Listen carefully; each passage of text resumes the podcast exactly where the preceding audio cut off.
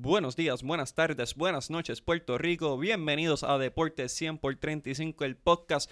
Nuestro episodio número 49. Nos estamos acercando al episodio número 50, un gran número para nosotros. Mi nombre es Miguel Hidalgo y hoy vamos a hablar del Norseca femenino que está actualmente jugándose en el Coliseo Roberto Clemente, cuna del deporte puertorriqueño en los últimos 10 años.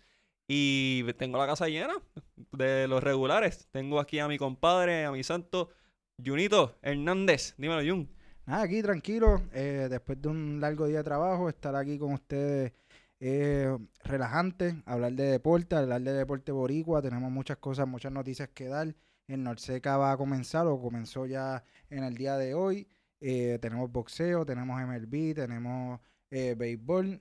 Contento, contento de estar aquí. Y tenemos a Javier Sabaf de Impacto Deportivo. Dímelo, Javi. Saludos eh, Miguel, saludos Junito y a todos los que están ¿verdad? en sintonía, contentos, felices, emocionados. Eh, como siempre, eh, como tú dijiste, arrancó el Norseca y en el béisbol, eh, los Yankees. Los Yankees ya pasaron a la serie divisional. Hay uno por ahí que daba a, a los mellizos, pero los Yankees fueron mejores. Batieron un, mira, un poquito más. Javier, soy yo el que te voy a multar porque el béisbol iba último para eso mismo. No mencionaba a los Yankees hasta el final. Pero vamos bien, vamos bien. Mira, vamos a comenzar por ¿Pero el- ¿Cuánto es tu contrato, Javier? Que tú llevas dos multas corridas y, tú- Dicen y- que a la tercera, ¿verdad? En la escuela daban tres buenos y luego daban el de mérito. Así que yo, yo creo que me quedo ahí. Todavía, todavía te queda oportunidad. Mira, comenzamos con el Norseca. eh, comenzó hoy. En el grupo A tenemos a Puerto Rico, Canadá, Cuba y Costa Rica. En el grupo B tenemos Estados Unidos, República Dominicana, México y Trinidad y Tobago. Eh, hoy, 8 de octubre, Puerto Rico se medirá a la selección de Costa Rica. Mañana 9 versus Cuba. El 10 contra Canadá. Eh, nuestras 12 seleccionadas está Natalia Valentín, Karina Ocasio, Auri Cruz, Chara Venega, Raimali Santos, Stephanie Enright, Diana Reyes, Neira Ortiz, Shirley Ferrell, Paulina Prieto, Ana Sofía Jusino, Pilar Marí Victoria, Legna Hernández y Nomari Vélez. Miguel, eh, ¿cómo ves las oportunidades de Puerto Rico en este torneo que es en sede en el Coliseo? Bueno, tomando en consideración que la meta de la selección es clasificar a, al torneo clasificatorio para las Olimpiadas, pues las oportunidades son reales. En realidad, Estados Unidos ya está clasificado de antemano, República Dominicana está ya clasificado también para aquel torneo. Así que son tres plazas que se están disputando. Será Puerto Rico, México y Canadá probablemente los que se estén eh, luchando ese, ese pase. Eh, Cuba está descalificado por razones que ahora mismo en realidad no recuerdo. Eh, creo que es que no eran elegibles debido a la fecha o algo por el estilo, me habían mencionado. Eh, pero nada, este equipo de Puerto Rico tiene un muy buen núcleo, 14 jugadoras en, en total, eh, con dos liberos, Chara Venegas y, y Normaris Vélez. Eh, en realidad es un buen equipo, un equipo que se conoce muy bien, eh, muchas jugadoras veteranas, muchas jugadoras jóvenes. Eh, en realidad es muy posible, es muy posible y muy probable el pase al próximo torneo. Eh, en este, en este torneo, en el, grupo 1, nos enfrentaremos a Canadá. En los Panamericanos le ganamos en cuartos de final, eh, pero ahora en, en la Copa Norsega en agosto perdimos, con, eh, perdimos contra ellos en cuatro sets. Eh, este equipo de Dominicana viene con el mismo equipo que fue a, a- la Copa Mundial en verano. Javier, ¿cómo, ¿Cómo ves este, este juego contra Canadá? Que siempre es un... Hoy, hoy ganamos, mañana perdemos. ¿Cómo, ¿Cómo ves este juego ahora para este campeonato? Pues mira, a mí me parece que esta escuadra de Puerto Rico está muy bien confeccionada. Yo creo que este, ante Canadá, eh, jugando de local, yo creo que Puerto Rico tiene todas, todas para sacar victoria. Yo creo que es importante señalar que esta escuadra de Puerto Rico, una escuadra, ¿verdad? Tiene sus, jugadores, sus jugadoras veteranas, como el caso de Karino Casio y Auri Cruz, y tiene jóvenes que son veteranas, que ya tienen, ¿verdad? Eh, mucho tiempo en la selección nacional, han partido en grandes torneos, como el caso de Natalia Valentín, Chara Venegas, eh, Shady Ferrer, entre otras, ¿verdad? Que tienen su experiencia, Diana Reyes también. Eh, a mí me parece que esta puede ser la última, el, la última, el último torneo o sea, aquí en Puerto Rico, que podamos ver jugando en la selección nacional a Karino Ocasio y a Auri Cruz, yo creo que dos jugadoras legendarias. En el caso de Auri, yo creo que es considerada como la mejor de todos los tiempos de- del voleibol puertorriqueño. Así que yo creo que es importante, ¿verdad? Eh, más allá del resultado que se obtenga, que yo creo que ellas van a salir con todo, ¿verdad? Para tratar de seguir adelantando en el proceso clasificatorio. Es importante que, que la fanaticada se dé cita, se dé cita a, estos a estos partidos. Eh, no podemos perder de perspectiva que muchas de estas estuvieron participando en, los Juegos Olímpicos que hicieron historia, la primera vez que Puerto Rico va a unos Juegos Olímpicos en, en voleibol, en voleibol de cancha, y tal vez esta, pu- esta puede ser el torneo de despedida. Más de recordar lo que fue el, el Proolímpico Mar de Plata de, baloncesto del 2011, donde se le dio esa despedida a esa gran generación de oro argentina. Yo creo que en Puerto Rico se debe aprovechar este torneo para hacer lo mismo. Karino Ocasio, Abricruz difícilmente puedan eh, participar en el próximo siglo olímpico, así yo creo que esta es una gran oportunidad para agradecer todo el sacrificio y todos los grandes logros que le han dado a nuestra patria. Concuerdo. Eh, César Trabanco mencionó que de pasar eh, a la- al clasificatorio, pues va a pedir la sede. Eso no es garantizado. Va a estar compitiendo con Dominicana probablemente por esa sede. Cristóbal Martés es el, el presidente del Norseca. Está- hay unas ataduras ahí de país, o sea que hay que tomar muchas cosas en consideración. Sí concuerdo con Javier que este probablemente sea el último ciclo de, de Karina y de Auri. Anteriormente se supone que en ese ciclo 2016, que fue cuando lograron el pase a Río, pues ese fuera su último ciclo, pero eh, la siguieron convocando y siguieron accediendo a, participar. Es un equipo, básicamente lo que cambia de ese equipo que clasificó a las Olimpiadas es muy poco. O sea, falta Yarimar Rosa, que estaba rehabilitando la rodilla, eh, no ha jugado voleibol en dos años, o sea que es la única jugadora así que... Y Santana, que está actualmente en Italia jugando con el Bisonte Firenze. Pero básicamente es un equipo un espejo de lo que fue ese equipo de, de Puerto Rico, Vilmari Mojica retirada, Alessandro Kendo, pero son jugadores que tienen a Natalia Valentín que estuvo en ese equipo, eh, Chara Venegas sustituyó a Deborah Selhammer, también para parte de ese equipo, y para lo menos Karino Casio está saludable, eh, no había participado desde la final de Caguas donde se había lastimado eh, el tobillo, así que debe estar saludable, Shirley Ferrera está en muy buena condición, Diana Reyes se ha mantenido activa en Copubo, que también por lo menos está en ritmo de juego. Pienso que este equipo va, va a lucir muy bien. Eh, también tienen cinco esquinas, que no es usual, pero por lo menos tienen para poder sustituir. Tienen a Auri Karina, va a estar jugando de esquina. Eh, Pilar Victoria, tienen a Leckner Hernández, que es una especialista en servicio. Y obviamente a Stephanie Henry, que actualmente es la mejor jugadora que tiene este país eh, actualmente. Así que es, es un muy buen equipo. Mire, Miguel, yo eh, quiero aprovechar eh, a tocar un tema que Javier eh, trajo, eh, a, hacer una, una llamado al que nos está escuchando que pase por el Coliseo. Esto es un torneo no menor. eh, tenemos la segunda ranqueada en el mundo que es Estados Unidos y viene con su equipo clave. Eh, tenemos a República Dominicana que está en décimo, Puerto Rico está 13, Canadá 18, México 21, Cuba 25 y Trinidad y Tobago 28. Son siete equipos que están rankeados por debajo de los 30 en el mundo. Eh, yo entiendo que voleibol de clase se va a ver en el, en el Coliseo en, este, en esta fecha. Eh, tenemos al equipo de Estados Unidos que en torneos principales eh, tienen un récord de 46 en, en el 2019. Yo entiendo que es voleibol de primera clase y no, no podemos fallar en, en ir a, a- a- visitar el Coliseo y ver buen deporte allí. Estados Unidos viene con su equipo A, o sea, tienen jugadoras de la talla de Jordan Larson, eh, Kelsey Robinson, tienen a Darren Carlini de acomodadora, eh, Megan Corney, el la libero, jugaba como esquina para las Leonas de Ponce, eh, tienen a Hannah Tapp, tienen, o sea, tienen una gran cantera de grandes jugadoras que van a participar, Kim Hill.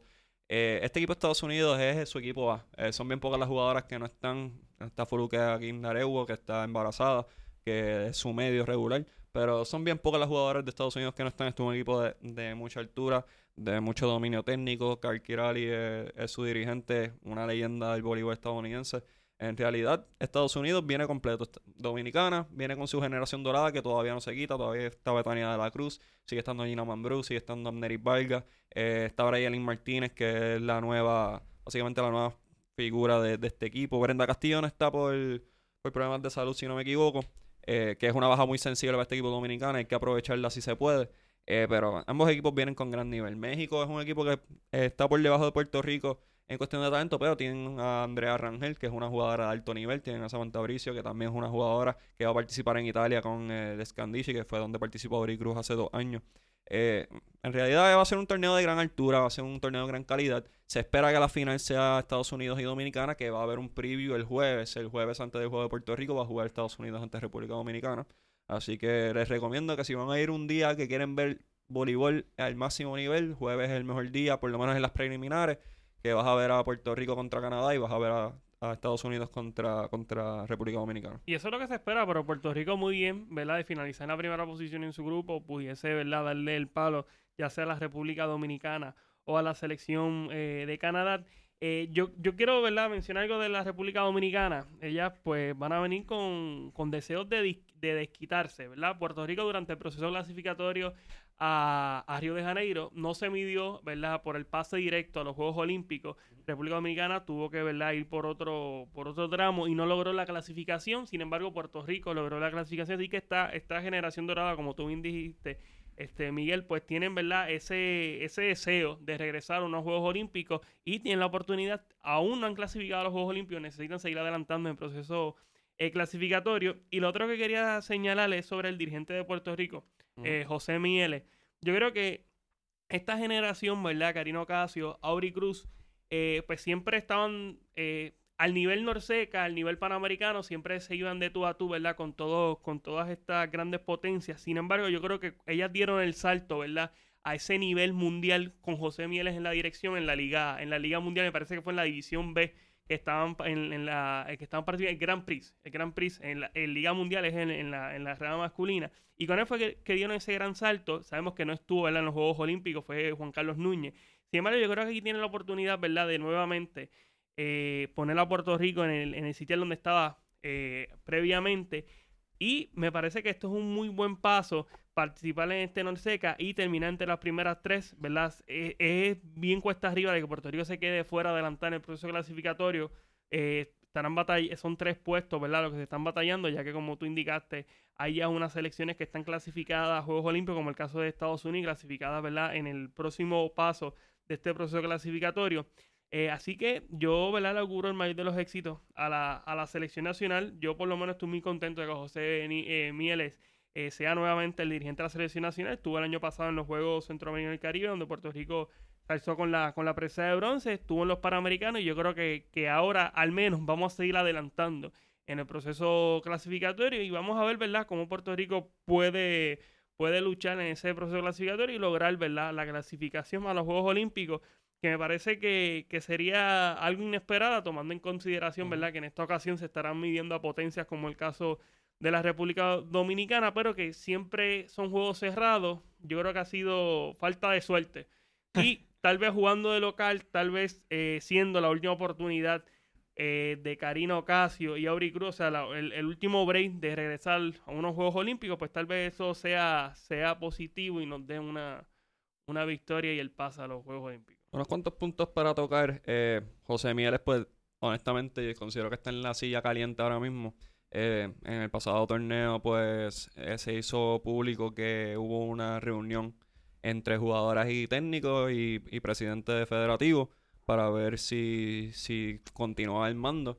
Eh, le dieron el voto de confianza, pero con eso conlleva que tienen que haber resultados. Así que, obviamente, clasificar este torneo es importante, de vital importancia, pero también tienen que lucir bien en el próximo torneo como tú mencionas, ir a las Olimpiadas probablemente sea bien improbable. Yo, yo honestamente no lo veo.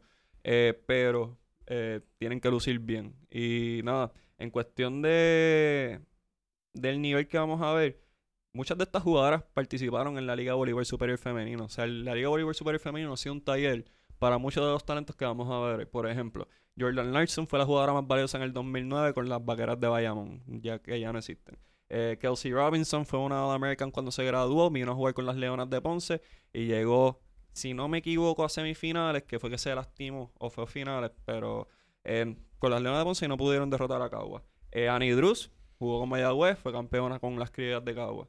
Carstalo jugó dos partidos con las changas de Naranjito cuando se convirtió en una franquicia de expansión, pero en uno o dos partidos tuvo alrededor de 30 puntos. O sea, este equipo tiene mucha experiencia aquí. Megan Corney, que es la jugó como esquina de las Leonas de Ponce en dos ocasiones diferentes. Hanatap conoce esta liga muy bien porque su hermana Paige jugó con las Valencianas de Junco. O sea que este equipo de, Estados Unidos conoce muy bien la liga. Y Dominicana también, o sea, Dominicanos tiene a Neris Vargas que jugó con las criollas de Caguas y las vaqueras de Bayamón. Betania de la Cruz jugó con las criollas. Este, Lisbel Mejía jugó con las criollas.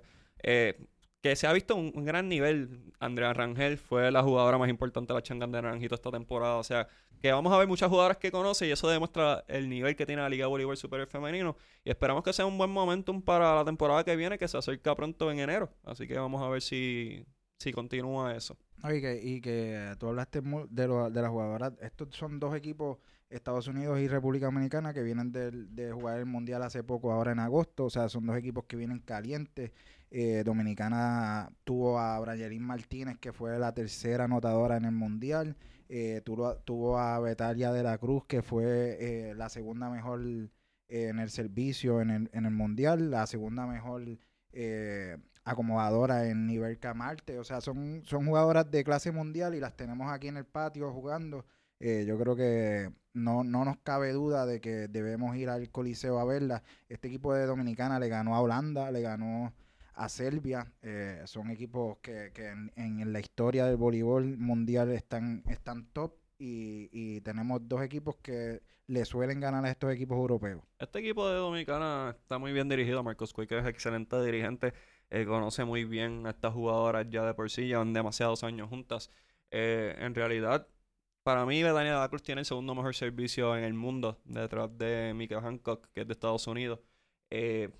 Va a ser bien difícil. Por lo menos Puerto Rico tiene la ventaja que tiene muchas jugadoras que están más o menos en condición. Dalavantín está participando en Polonia. Eh, Auri firmó en Italia. Ray Marieli Santos firmó en Francia. eh, Stephanie firmó en Italia. Stephanie Enright. Eh, Shirley Ferrer eh, firmó en Mayagüez. No, decidió no participar en el exterior este año, pero está en buenas condiciones. Neira Ortiz firmó en Alemania. Eh, Pilar Victoria eh, firmó en, en Hungría Hungaria, como se diga correctamente.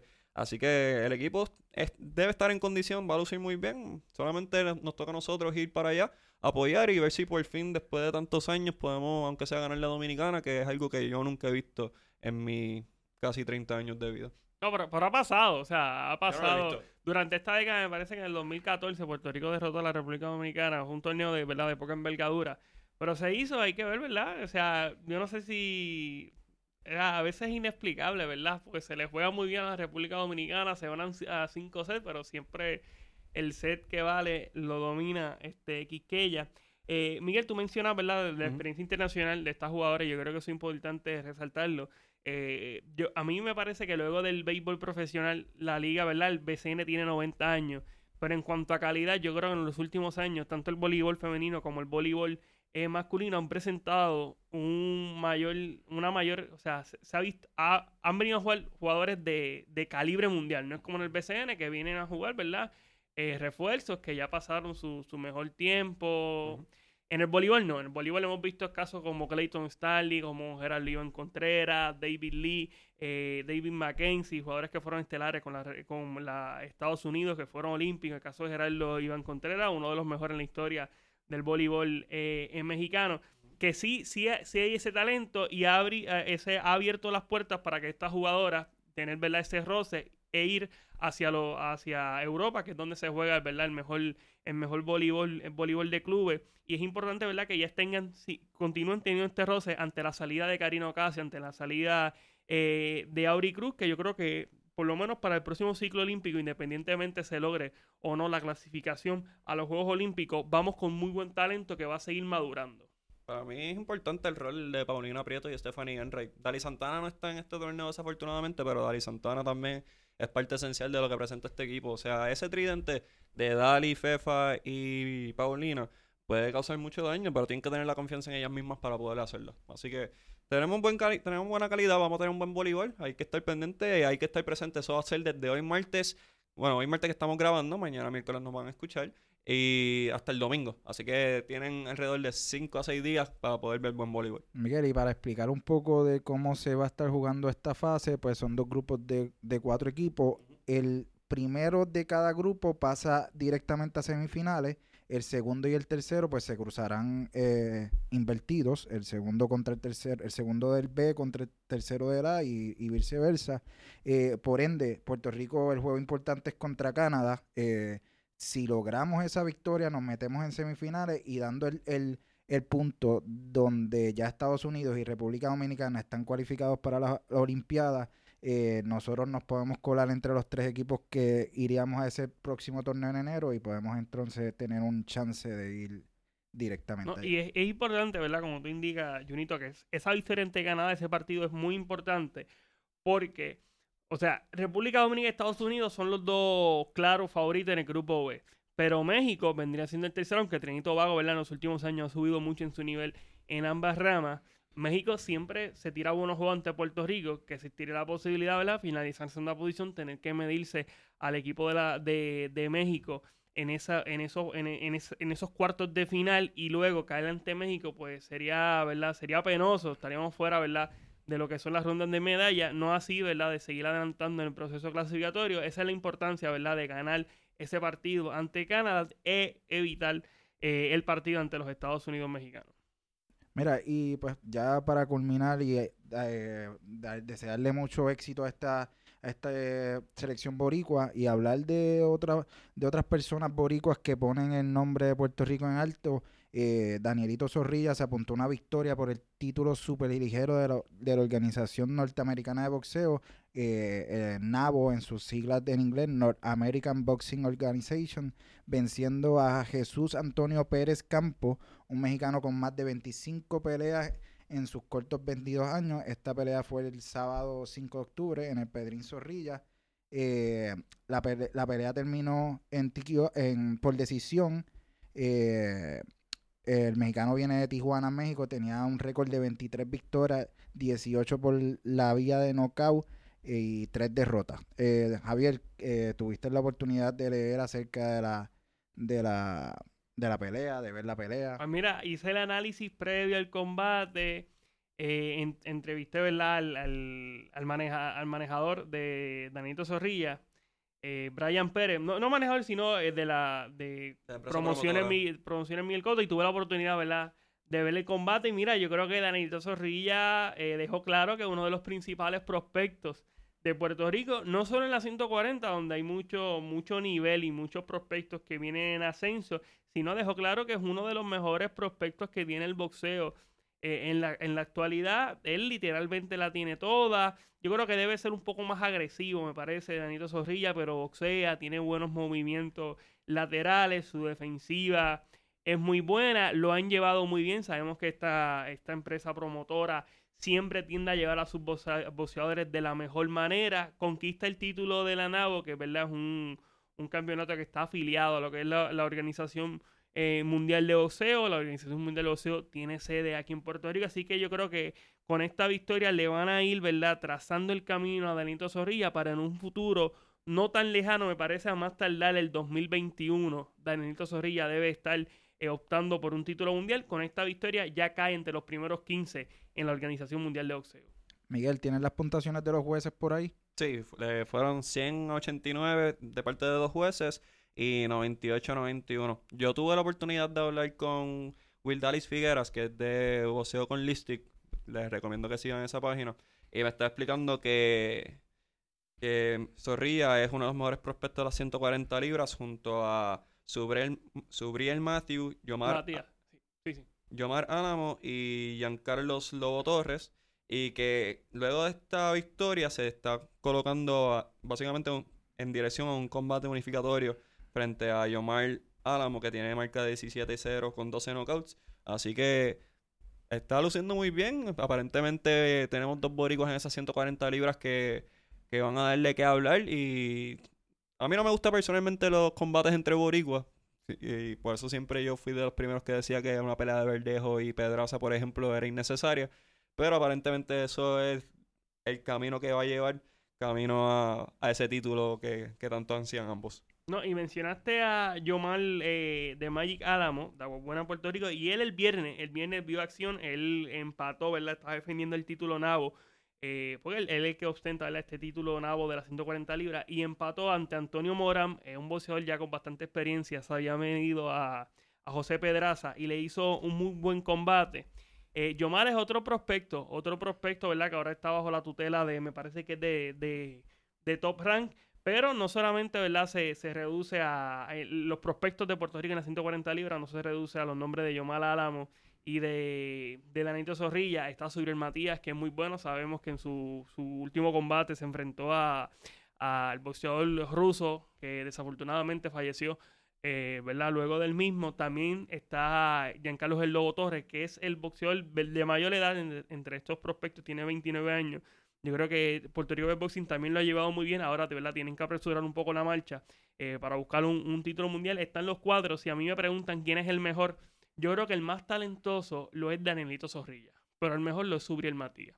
O sea, yo creo que hay un, en, en el boxeo, ¿verdad? Y en otros deportes, cuando tú tienes una, un- una habilidad, o sea, una, de la, una destreza que sobresale eso, ¿verdad? Valga redundancia, sobre todas las demás, pues yo creo que ahí tú dominas. Y es el caso de Suriel Matías, que la pegada de él me parece que es, es de otro mundo, de otro mundo. Y en un combate ante estos tres, ojalá que no se dé, ojalá que no sea un combate, porque yo creo que los, los cuatro, ¿verdad? Tienen, tienen el nivel para al menos eh, combatir por un, por un título mundial. Yo creo que Suriel Matías, por su fortaleza, estaría llevándose la victoria ante cualquiera de estos. Inclusive yo creo que el, el que debería estar buscando un título mundial pronto lo debe ser Suriel Matías. Se habla, por el ser unos retadores mandatorios, me parece que es por el título de la FIP, se habla, se habla de enfrentar al ganador entre eh, Josh Taylor y Rey Progaris. Estos están participando en un torneo de 140 libras. Ya están en la final. O sea que existe la posibilidad de que Suriel Matías se mida a uno, de estos dos. Y si se da la pelea, yo creo que Suriel Mat- Matías noquea a cualquiera de los dos. Y es verdad, es, es, es- es difícil pensar eso, porque Suriel Matías prácticamente todas sus peleas las ha hecho en Fajardo, se ha medido a, a muy buenos boxeadores, pero es un boxeador que, que ha, ha- ha pasado por debajo ¿verdad? de radar. Sabemos que Fresh Promotion eh, ha hecho muy buen trabajo en Puerto Rico, ellos también eh, tienen a, a Emanuel, a Emanuel Rodríguez, pero que no ha tenido esa exposición, a Manny Rodríguez no ha tenido ¿verdad? esa exposición que han tenido otros boxeadores como Danito Zorrilla, como Giancarlo el, el, el, el Lobo Torres. Así que si se da esa, esa oportunidad, me dice el ganador ¿verdad? De, de esa final de- del torneo, yo creo que Suriel Matías tiene grandes posibilidades de, de con que hacerse campeón mundial. Zorrilla, por lo que me informó Will Dallas, eh, tuvo una carrera amateur de cercana a las 140 victorias. Fue- ganó dos Copas del Mundo, medalla de plata en los Juegos Centroamericanos y del Caribe 2014. Así que es un boxeador con una credibilidad bastante intacta, por lo menos en, su carrera amateur. Y, y profesionalmente, pues ya va también por buen camino. Y es bueno porque yo hablaba con Javier hace poco que en realidad no consideraba que estaba viendo muchos boxeadores ah, subiendo, especialmente en esas divisiones welter, junior welter, etcétera, donde tuvimos a Tito, tuvimos a Coto, que para nosotros, por lo menos nosotros todos somos menores de 30, así que eso fue lo que nosotros vimos, nosotros no, no tuvimos la oportunidad de ver a Wilfredo Gómez ni a Wilfredo Benítez, pero para nosotros Tito y Coto eran lo máximo, y son lo máximo para nosotros ahora mismo. Dioses, dioses. Para mí Tito es un dios. Exacto. Bueno, tú has entrenado con él, tú debes saber. Pero eh, que es bueno también que en este deporte que tanto nosotros seguimos y que tantas pasiones levanta, pues que hayan esos prospectos que están subiendo. Sería, sería bonito que, que volviera a esa época chula del boxeo. Mira, Eh, Zorrilla derribó al mexicano en el primer round. El mexicano eh, logró quedarse, como todo buen mexicano, quedarse de pie toda la pelea, batalló, batalló. Eh, Zorrilla comentaba al final de la pelea que tuvo una lastimadura en el nudillo de la mano derecha. Fue en- más o menos en el sexto a séptimo round.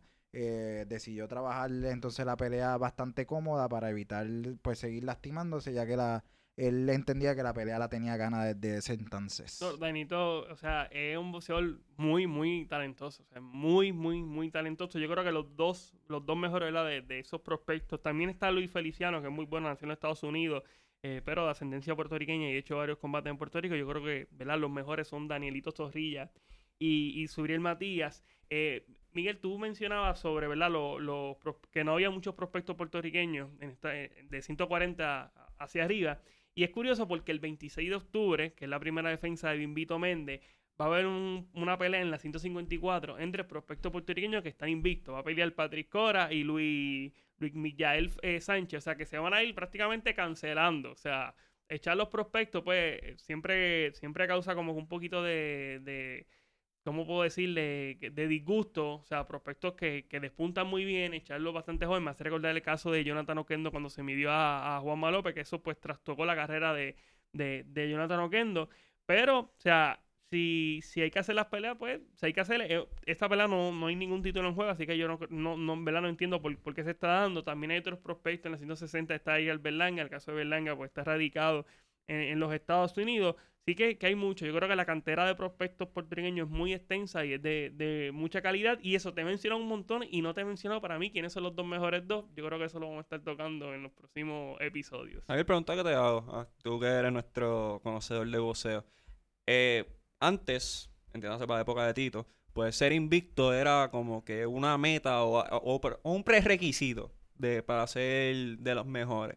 Eso ya no es el caso, ¿verdad? Como que ahora mismo tú puedes tener tres derrotas y todavía eres considerado uno de los top. Yo creo que eso depende, eso depende, porque hay muchos boxeadores que le van haciendo la carrera, ¿verdad? Están con promotores que tienen mucho poder, manejadores que saben, ¿verdad?, cómo, cómo se mueve, se distribuye eh, el negocio, pero hay otros, ¿verdad?, que, que, desafortunadamente no han tenido, ¿verdad?, los mejores manejadores, las mejores oportunidades, comienzan muy temprano su, su, sus carreras. Eso se da mucho en México. En, en, México se dan los dos casos. Está el caso como el Canelo, que desde el principio pues, se vio, ¿verdad? Un boxeador que tiene su talento, que es una figura, que ¿verdad? Un, un boxeador que llama, llama la atención, que se le fue haciendo el camino. Hay otros, como el caso de Juan Manuel Márquez, que no tuvo un camino bien complicado de inicio, varias derrotas, poco a poco, ¿verdad? Se fue midiendo a esos boxeadores que tenían récord eh, imbatibles y lo fue, lo fue derrotando y fue, ¿verdad? Haciendo, haciendo su legado. Que se, se dan lo, lo, los dos casos.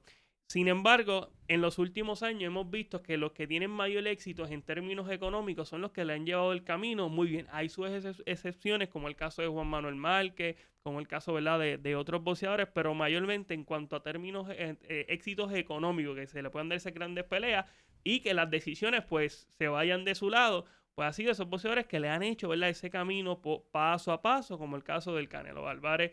Recientemente vimos a Yenandi Golovkin que se estuvo midiendo a a, a Devinchenko, boxeador los rusos, una pelea sumamente cerrada. Muchos vieron ganar al ruso, sin embargo, si hubiese, eh, ucraniano, ucraniano, corrijo, si hubiese ganado Devinchenko, pues posiblemente una tercera reyerta entre Canelo y Gennady Golovkin, pues no, no, no, no, no, no, se hubiese vendido. Así que, que eso depende, ¿verdad? Cuál sea tu promotor, quién te esté manejando y cuáles son las posibilidades de hacer combates que puedan generar muchas bolsas, mucho dinero. El caso de Sergi Kovalev firma la pelea ante el Canelo Álvarez y tiene una cláusula que si cae derrotado, la asegura, me parece que son al menos tres peleas más con Dazón. O sea, tú vas a perder, si, si pierdes, te vamos a dar tres peleas más para que pelees por Dazón. Espérate, pero y si ganas, no te vamos a dar ninguna. ¿Cómo, es eso? ¿Verdad? Que son cosas que no, no, no, es, no cuadran. Sí. Yeah. Yo siempre me quedé con las ganas de ver una pelea de Coto y Márquez, ahora que mencionas a... Yo creo que Coto, Coto, se ganaba a Juan Manuel. Sí, yo también considero que se lo ganaba, pero siempre me quedé con esas ganas. Después de ver el intento asesinato de Juan Manuel Márquez a Pacquiao, como que me quedé con esa espinita de... Coto es otro de los, de los boxeadores que de los que habla Javier, que pues eh, tuvo eh, éxito económico eh, y teniendo derrotas importantes en su carrera. Y yo creo que en base mucho a, a quién te, contra quiénes son esas derrotas. O sea, Coto eh, tuvo derrotas contra boxeadores importantes. Eh, ¿Los mejores? Por eso, los, los, mejores en su momento, Mayweather, Pacquiao, Canelo. Eh, Margarito Enyesau. No, pero no, no, no cuenta. yo no cuento es, Margarito. Eso se desquitó. Austin el zurdo, el zurdo, el, el, el, zurdo... Ah, ah es, que... Zurdo, que... Okay. Austin Trout fue una pelea Él peleó con Austin Trout. Austin Trout a 154 libras. Eso a mí me molestó. El campeón era Austin Trout. Yo creo que esa es la que me refiero. Pero no es zurdo, no es zurdo. Eh, me parece que sí. Me parece pues, que entiendo sí. yo que era él eh, a quien me refería, pero igual, eh, Coto, a, a, pesar del éxito económico, él supo eh, enfrentar a los mejores boxeadores en su momento. Y sí, que no, no, tuvo nada fácil. No, no, no. Para, igual, es lo, lo mismo que Marqués. Marqués eh, su éxito económico quizás fue ya luego en su alto en su carrera, o sea... Ah, Sadamali, yo creo que es el que te refería. Que fue no, pero fue, ya, la Sadamali es derecho, ¿no? El, el zurdo, el zurdo sí lo es Austin Trout, que en efecto es zurdo, mide 5 pies, 9 pulgadas y media, y derrotó a Miguel Ángel Coto el el 12 de. No, el primero de diciembre del 2012 lo venció por decisión unánime. Exacto, que después, eso fue después de la pelea de Mayweather, que uno pues pensaba que pues, que, pues, obviamente, obviamente perdiste con Mayweather, que era una algo que se podía... Y le hizo una gran pelea. Le Pues, hizo eh, una creo buena que es la pelea. mejor pelea que le han dado fuera de Diego Corrales.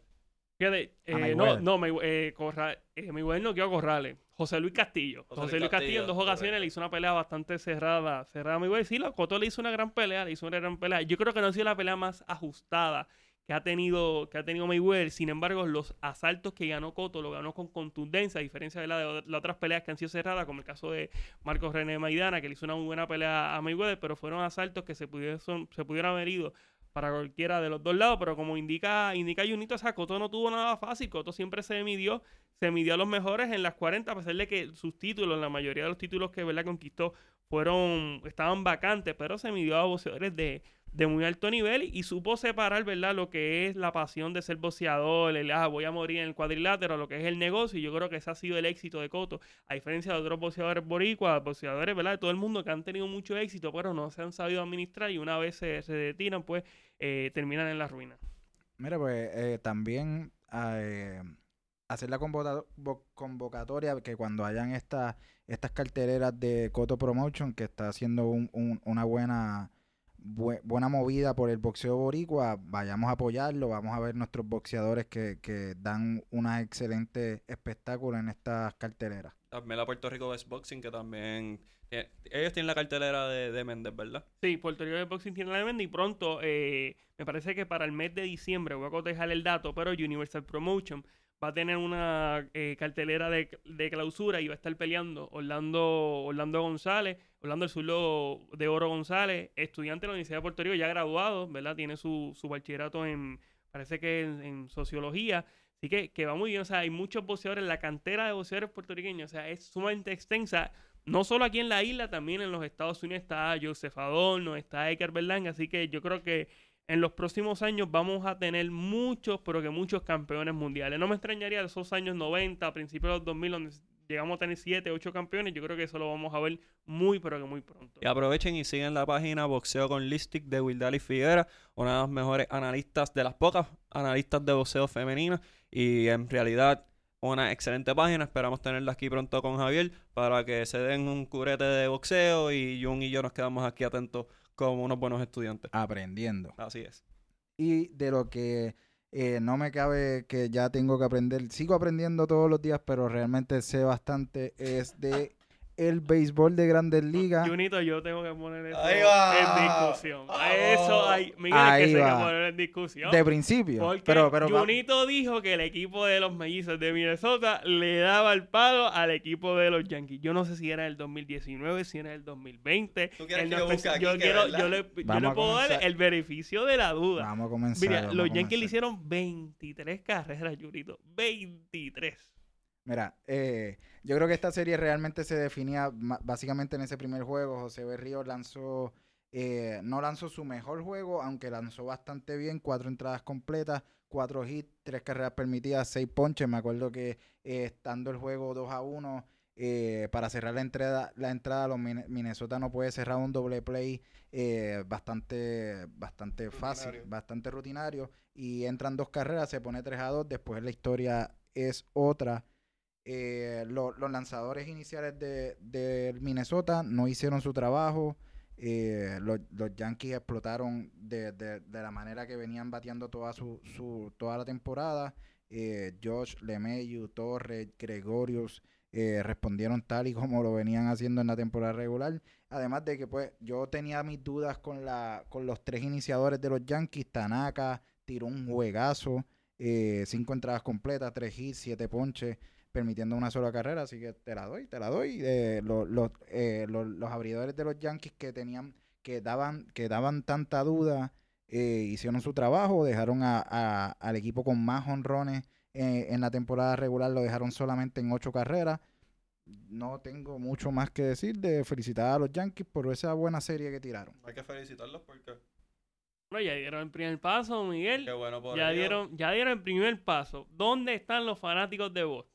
Aquí estoy. Los fanáticos aquí de Boston. estoy. No, tiempo, Aquí tiempo. estábamos Los, campeones fa- todavía. los fanáticos de Boston durante la pasada semana hasta ayer eran fanáticos de los Mellizos de Minnesota. No. no, La semana que viene, los fanáticos de Boston van a pasar a ser posiblemente fanáticos de los Astros de Houston si no Incorrecto. pasa nada más. Y luego van a terminar siendo, a mi entender, fanáticos o del equipo de Washington o del equipo de Los Ángeles. Pero- Incorrecto. Pero entonces con tu aseveración tú dices que los Astros le van a, que los Yankees le van a ganar a los Astros. No, no, estoy diciendo que eso podría pasar en el caso de que los Yankees eh, lleguen hasta la hasta la Serie Mundial. O sea, el- los fanáticos de Boston van a terminar siendo fanáticos si el equipo Mentira. Yankee a la Serie Mundial de uno, dos, tres, tres equipos adicionales, ¿verdad? De, de los de los Medias Rojas de Boston. No, yo, yo no soy, por lo menos yo no soy de esos fanáticos que se montan. Yo, mira, lleguen, lleguen lo más lejos que puedan. Ya yo estoy eliminado. Al, al final lo único que importa es ganar el último juego de la temporada hasta que el equipo que sea no lo haga, no puede celebrar. Y la realidad no cambia. Nosotros sacamos a los Yankees y a los Astros en una misma postemporada. Adiós. No, y, y el- y en el béisbol puede pasar cualquier cosa. Ahora mismo estamos hablando de que los Astros son el equipo a vencer, pero los Astros están en una serie donde van ganando 2 a 1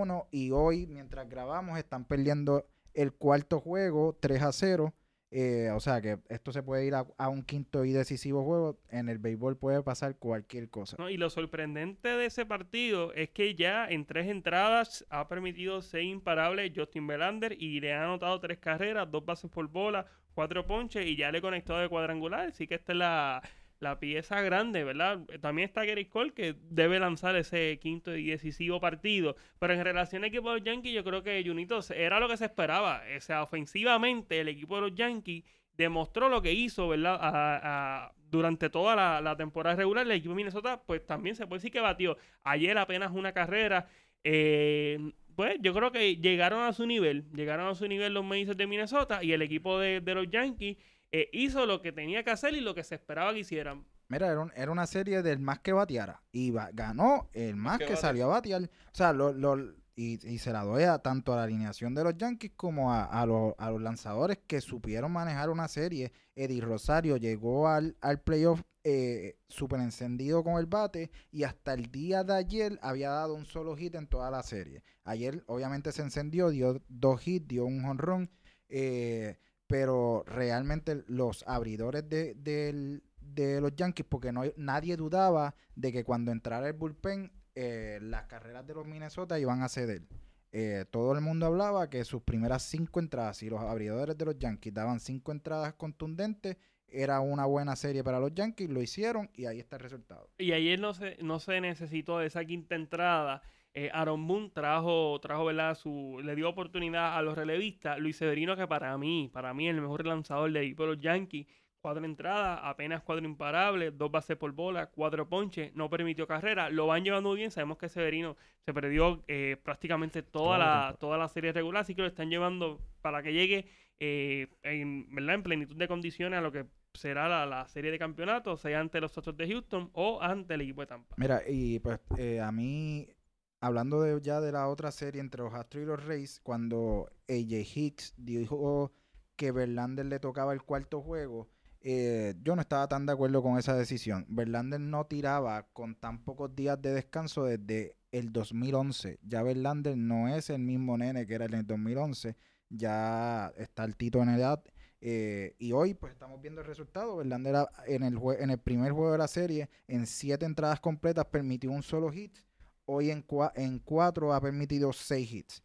O sea que eh, lo, lo- lo- Le lo- está afectando el poco tiempo de definitivamente, No, y yo creo que, o sea, no era. O sea, si uno sigue esa rotación de tener la, solamente tres lanzadores, tres iniciadores, ¿verdad? Abriendo los partidos, Belander, eh, Garrett Cole y, Zach Greinke, pues le tocaba, le tocaba a Justin Verlander, pero creo que no había necesidad. Creo que el equipo de, el bullpen, ¿verdad? Del equipo de, de, de los Astros de Houston es bastante, bastante profundo. Así que era, era cuestión, ¿verdad? De iniciar, a mi entender, con, con un relevista. Si las cosas, pues, pues se ponían malas, pues yo trai- traigo a Belander y demás, pero creo que no, no era tan necesario, eh, tomando en consideración que ese quinto partido sería ya en Houston. No, y hablando de que ellos tienen a Wade Miley que le tiró de 14, 14 victorias, 6 derrotas con 3.98, tú ganando la serie con un juego, o sea, ganando la serie por un juego, yo creo que todavía tenías el chance de tirar un juego eh, a, a a tirarlo a hoy, de que si ganas la serie, pues guardaste a Verlander para el primer juego de la próxima Con serie dos con- días más de descanso. y con, contra los Yankees, que es una, una alineación poderosa. Que ahora, pues, usaste a Verlander. Per- o sea, estás perdiendo en el día de hoy. Si pierdes hoy, mañana vas a tener, o sea, en el próximo juego vas a tener que usar a, a, a Garrett Cole. Y entonces empiezas con Greinker eh, en, en la próxima serie. Yo creo que, pues, eran unas decisiones que se tomaron en el equipo y vamos a ver cómo le sale al dirigente Jay Hicks. Yo, yo creo que eso le puede pesar a un quinto partido. Yo sé que el equipo de Astros de Houston es el mejor equipo, pero yo creo que no, no tomó la mejor decisión. Ya. Yo, ¿Qué ha pasado en la Liga Nacional? Porque me estaba hablando mucho los Yankees, ya ahí me tienen molesto. Houston, más vale que gane. Más vale que gane. Mira, ¿sabes qué? Ahora mismo te dije que no, pero voy a brincar el bandwagon de los Houston porque me, me molestaste. Y ahora quiero hablar de la Nacional, donde mis bravos, porque voy a los bravos, van a pasar. Pues yo te digo que tus Bravos eh, fueron sentenciados por un jugador que es de lo más clutch que yo he visto en los últimos 10 años en el béisbol. Se llama Yadiel Molina, ¿lo conoces? No, Me, me suena familiar. Eh, es- esa serie está empate a 2. los Cardenales se llevaron el primer juego 7 a 6. Que de hecho lo- los Bravos trataron de venir de atrás en las últimas entradas. No pudieron, no le dieron. No le dio la, no le dio la, la- la alineación para llegar a, a empatar el juego. Eh, ganaron el segundo los Bravos 3 a 0. Ganaron el, el tercero 3 a 0. Y eh, los Cardenales vencieron 5 a 4 con en la novena entrada un hit para empatar de Yadier Molina y en la, en la última entrada en entradas extras un sa- de sacrificio que hizo que entrara a la carrera del Gane. Atlanta a ganar. Sea, Yo no estoy de acuerdo con, con Miguel. Yo creo que los tú nunca estás de acuerdo conmigo. No, no, bueno, sí, de vez en cuando estamos de acuerdo. Estamos especialmente en la transmisión de voleibol que pronto, el próximo jueves, ¿verdad? Todos los fanáticos de voleibol tienen que sintonizar el Facebook de la Liga Atlética Interuniversitaria, donde este servidor estará en el relato y Miguel en el análisis. ¡Duro! Pero en esta, en esta serie, yo creo que el equipo de los Cardenales de San Luis, si ya ha sacado dos victorias, y dos victorias yo diría eh, este, épicas, victorias que no se esperaba, Yadier Molina tomando protagonismo sobre 36 de- me pare- años, me parece que tiene. Eh, defensivamente ha lucido como nos tiene acostumbrado, como un muchacho de, de 21 años, y ofensivamente siempre, cuando las millas cuentan, sale, sale a reducir, reducir el, el palo de la de, de Yadier Molina. Yo creo que el equipo de los Cardenales va a sacar ese quinto partido. Ellos van a iniciar, este, ahora se me escapa el nombre, el que va a iniciar ese quinto, Flaherty. Pero que eh, lanzó muy bien a lo largo de toda la temporada, efectividad por debajo, por debajo de los tres puntos. Es cierto que se estará jugando allá en Georgia, pero yo voy al equipo, voy al equipo de los Cardenales, que va a pasar a la serie de campeonato de la Liga Nacional. Bueno, yo también voy a los Cardenales. Paul Goldschmidt me, me quedó mal en la, en la temporada regular, pero en esta serie de playoffs está aniquilando a lo que se llaman los Atlanta Braves, como también eh, hay que mencionarlo, Acuña con lo joven que es, la presión que tiene, porque pues obviamente es la cara de este equipo y está, bat- está bateando, pero que nadie lo para. una máquina. Ronald Acuña es una máquina. Ronald Acuña es el motor que carga la franquicia de Atlanta. Le dieron un contrato millonario, una extensión con gran razón. O si Alvis también recibe una extensión. Todavía estoy molesto acerca de esa porque fue un, un robo, una estafa, un mal manejo de parte de, de- De la gente. de, la gente de, de Ozzy Alvis. Pero considero que Freddy Freeman también va a aparecer en este último partido. O sea, en realidad, Atlanta no tiene nada que perder. Tiene la juventud. Tiene veteranos como Josh Donaldson, que también está loco por probar eh, llegar a, esa, a esas últimas rondas de, hacer, de la Liga Nacional. Así que yo me voy con, con los Atlanta Braves de Hernán Porrada. Mira, y, y, eh, alguien que, los, ¿verdad? ¿Quiénes pueden estar preocupados en la, en la Liga Nacional? Yo creo que son los Dodgers de Los Ángeles. Y especialmente su dirigente, Dave Roberts.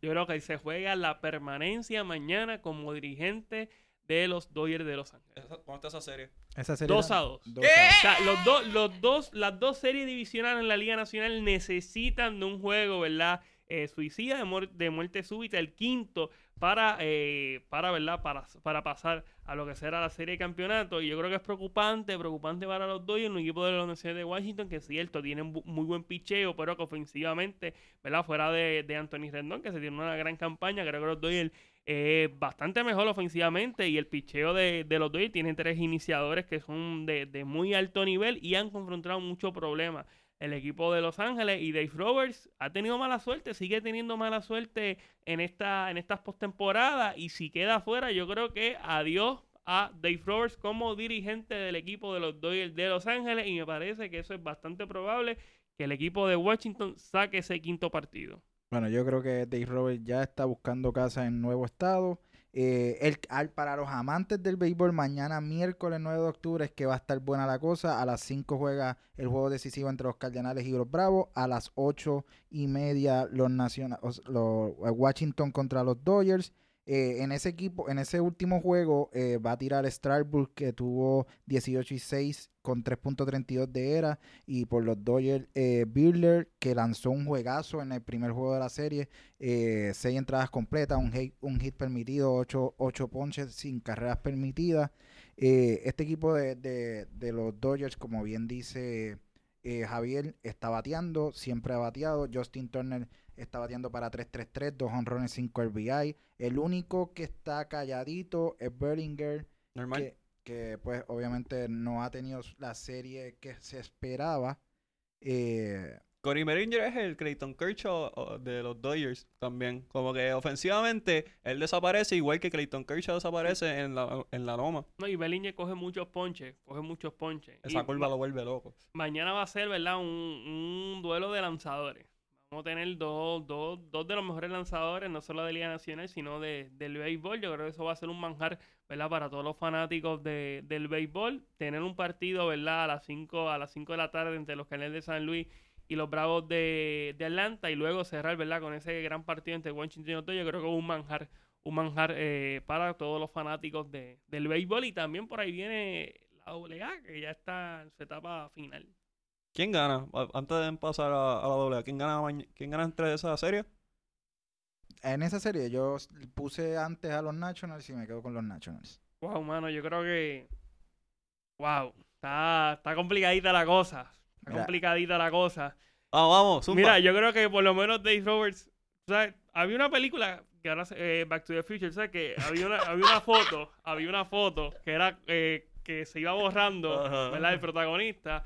Pues yo creo que Dave Roberts se va a quedar por un momento, ¿verdad? Ya en la foto. Va a seguir estando en la foto. Yo creo que el equipo de Dodgers saca victoria mañana. No le va a pasar como Thanos que hizo así y se desapareció. Ok, está bien. Mira, eh, ayer yo creo, yo le voy a los Nationals y ayer sucedió algo que realmente creo que le va a dar vida al equipo. Ayer el juego iba 2 a 1. Eh, Zimmerman, que es un, un, un, estelar del equipo, toda su vida ha jugado con, con, con este equipo de Washington da un honrón para poner el 5 a 1 y el comentarista dice a legendary not for a legendary moment. Yo creo que este equipo de este momento en adelante va a ser otro y, y mañana se vencen a los Ángeles Dodgers y para su casa Dave Roberts.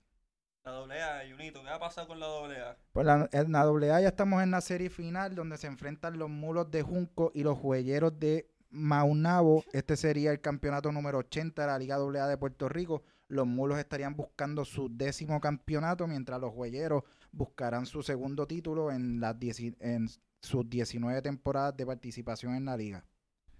Voy a Maunabo. Solamente porque las valencianas de Junco ganaron el campeonato en el 2007 sobre las criollas de Caguas y no ha superado eso. Pues mira, los huelleros eh, despacharon a los maceteros, que era, que era el equipo quizá a, a, nombres? ¿Qué son estos nombres?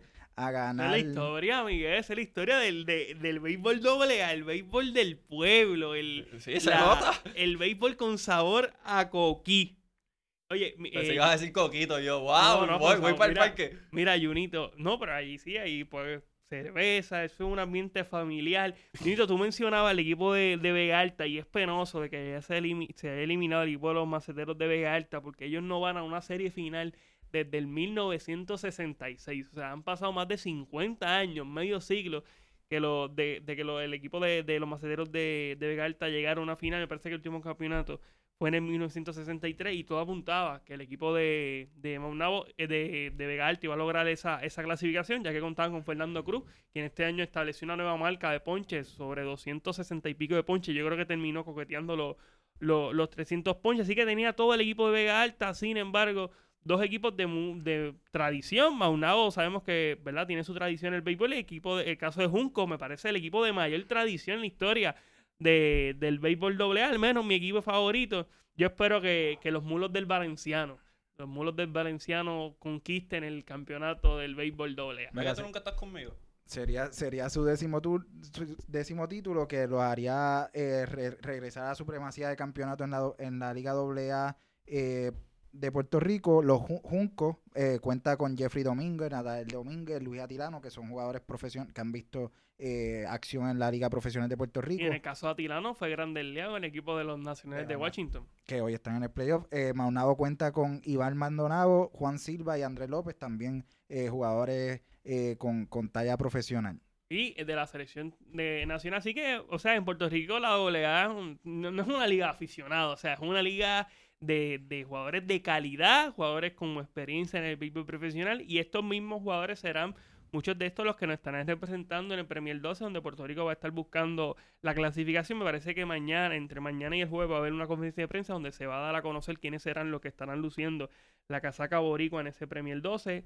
Solamente hay un puesto eh, de América para clasificar a los Juegos Olímpicos. Vamos a ver cómo Igor González se la ingenia para llevar a Puerto Rico a la tierra prometida. Y es curioso porque eh, eh, Igor se va a estar midiendo a Joe Girardi, que fue el dirigente de los Yankees, equipo de, Miami, que estará dirigiendo a los Estados Unidos. Así que una prueba de fuego para Igor González. Que está buscando trabajo, está buscando trabajo. Mira, eh, tú mencionaste a Fernando Cruz, yo creo que hay que sacarse el sombrero hasta este caballero. Este caballero fue el, el responsable de ganar los únicos tres juegos que ganó Vega Alta en esa semifinal. Eh, tiró cuatro juegos en la semifinal, hay que sacarse el sombrero hasta ¿Y este caballero. ¿Cuántos perdió? Porque yo creo que él perdió, él perdió el último. Él perdió el último, perdió el último, pero ganó tres. O sea, Sí, el sí, equipo ganó tres y él ganó los tres juegos que tiró.